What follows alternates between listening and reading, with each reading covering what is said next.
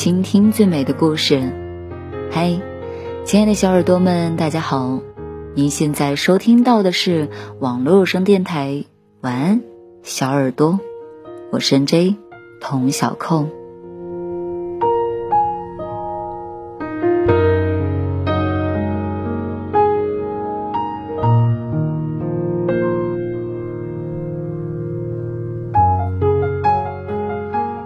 今天呢，为大家分享的文章来自于公众号蕊希。我开始享受一个人的生活。每一个成年人都可能在某一天猛然的意识到，那些和朋友一打电话就是几个小时的这种日子，一去不复返了。从未刻意疏远，也没有不可调和的矛盾，只是自然而然的少了联系。可这似乎并不影响我们的生活。或许越长大，我们对友情的需求就越来越少了吧。前几天我收到了朋友的结婚邀请，他问我愿不愿意当他的伴娘。我们顺着这个话题聊了很多，从他跟男方的结婚到工作的变动，从生活的琐碎到近期的趣事。那是我们这大半年来第一次聊天儿，恍惚间仿佛回到了大学时代。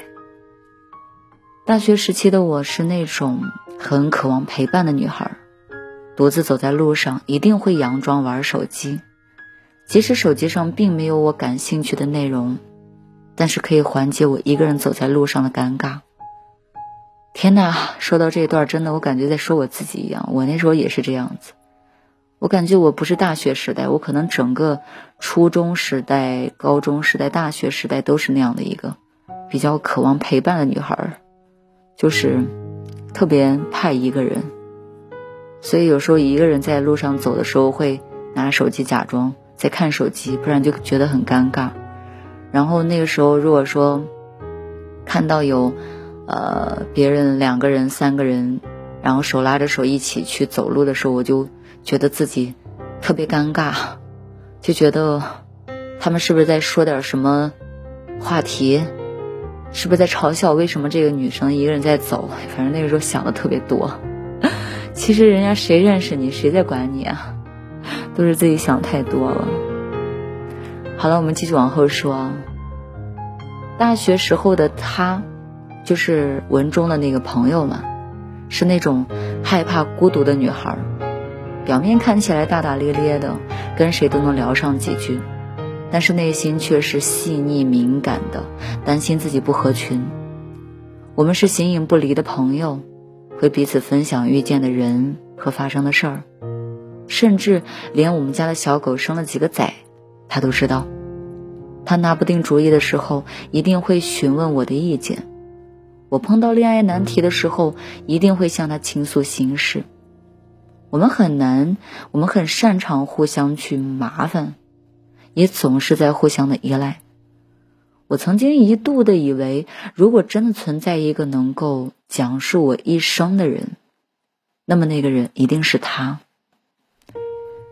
毕业后呢，我选择北漂，他选择留在家乡。分开的时候，我们约定好要成为彼此的伴娘的。有人将生活比喻成一场接球的杂耍，这些球有的叫做家庭，有的叫做工作，有的叫做人情世故，有的叫做健康。步入社会的我们在各自的圈子里忙碌着，忙着立足社会，忙着成为更好的人，忙着让这些球不要落地。所以，能够留给友情的时间和精力，所剩无几了。生活中有太多没有办法两全的事情，推掉和朋友的见面，比推掉重要的商务旅行要容易。好不容易有了休闲的时间，会觉得睡到自然醒，比朋友唠嗑要重要一点儿。于是，我们的联系越来越少。这听起来是一件很残忍的事情，对吧？但是仔细想想，朋友不可能陪伴我们一辈子，不可能永远绕着我们打转，为我们出谋划策。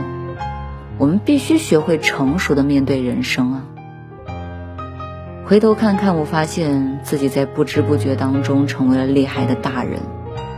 当初那些渴望陪伴自己，如今已经能够独当一面。不再需要时时刻刻依赖着朋友。当初遇到小事儿就手足无措的自己，如今已经能够冷静的面对意外，不再需要朋友为我分析利弊。当初迷茫的自己，如今已经足够了解自己，不再像以前一样需要通过与朋友交流来认识自己。我想，他肯定也是这样。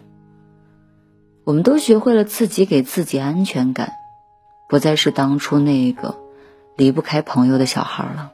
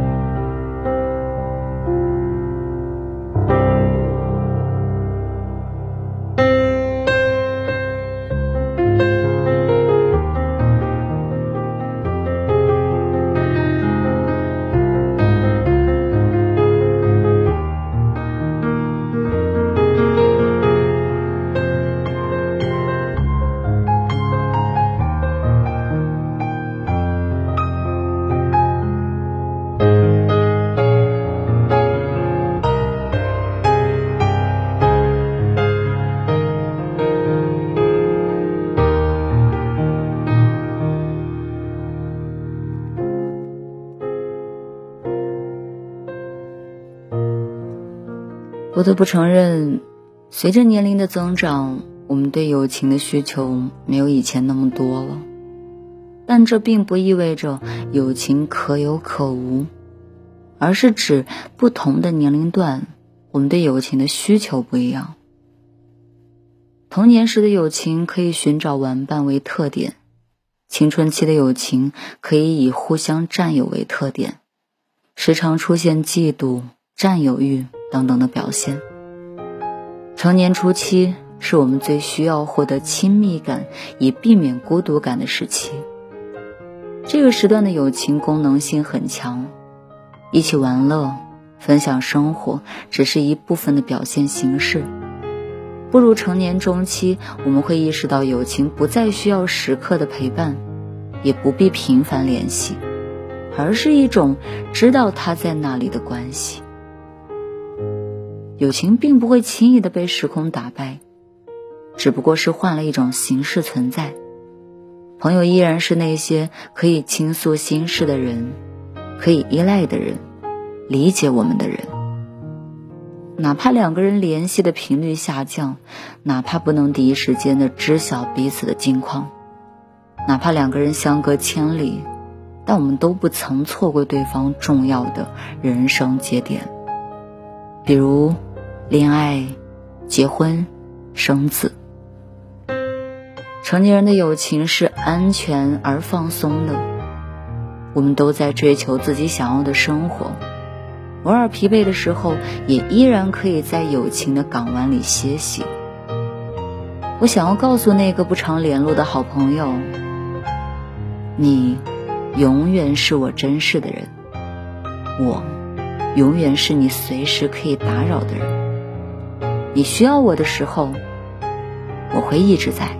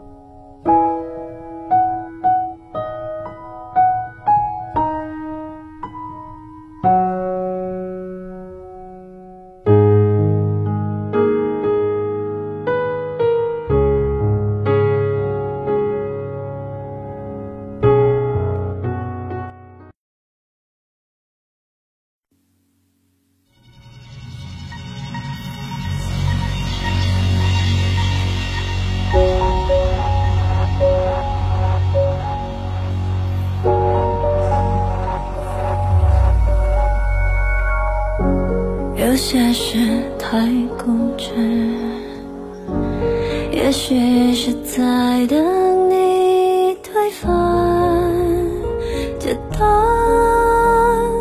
多不平常。我也放弃现。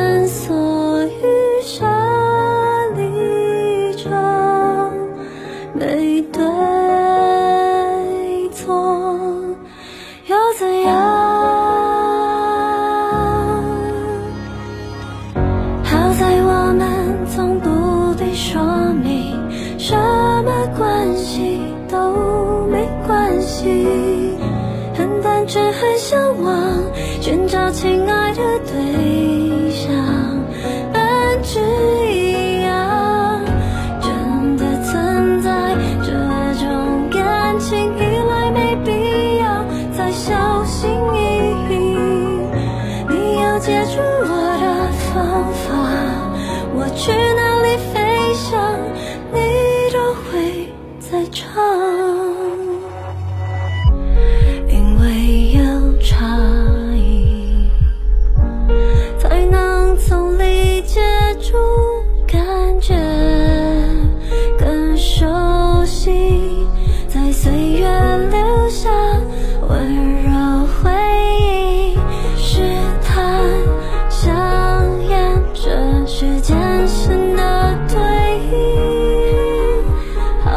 Oh.